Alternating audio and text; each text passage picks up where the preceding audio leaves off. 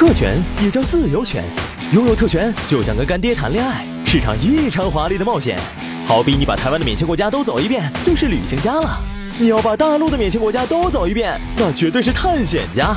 特权和真理一样，只掌握在少数人手中。奥巴马在白宫能免费喝可乐，不限量不加价；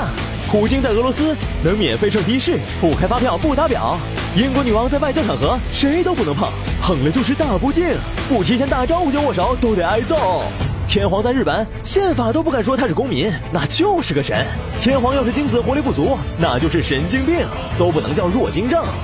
在美国，公务员有权公开收受礼品，每年礼品价值最高上限五十块，如此巨款都够买个带手电和三十二和弦的诺基亚了。如果出差就更神奇了，火车只报销硬座，飞机只报销经济舱，亲朋好友交口称赞，那谁家孩子因公出差走遍了整个梵蒂冈呢？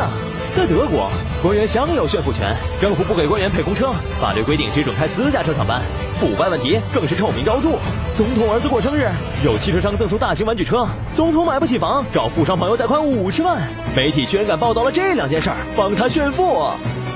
日本，人民想着首相公事繁忙，每天都累得跟缉毒犬似的，肯定怀念当初的平平淡淡。于是法律明文规定，首相退休后，什么补助金、安家费都不给你了。就算病到卧床不起，在享受普通国民健康保险时，也要你承担医药费的百分之三十三。日本第八十一任首相村山富士得了白内障，退休后拿不出钱做手术，没一个人支援。没错，日本首相充分享受了再次做回普通人的特权。在香港，公款消费极其不要脸，曾荫权三年出差四十多次，经常当天去当天回，也不怕累死。三年花费竟高达九十八点七万元，出一趟远门得花两万多块钱，严重推动了别国 GDP 的迅猛发展。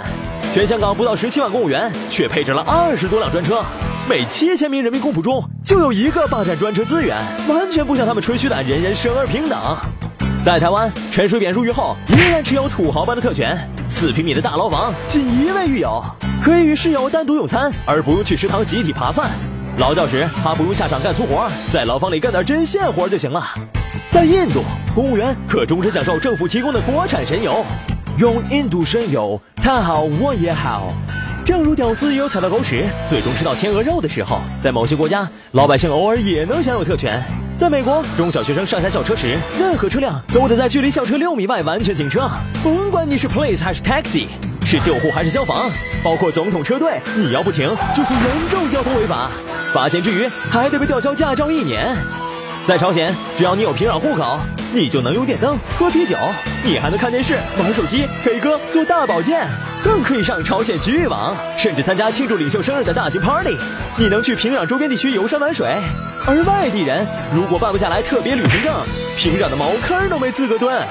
有特权谁都了不起，有特权就能有奇迹。在网上有一个牛逼的特权阶层，他们与共济会、骷髅会并称世界三大神秘组织。他们发表情跟演情景喜剧似的，他们侃大山那就是相声表演，张嘴就是贯口，闭嘴就是对联儿。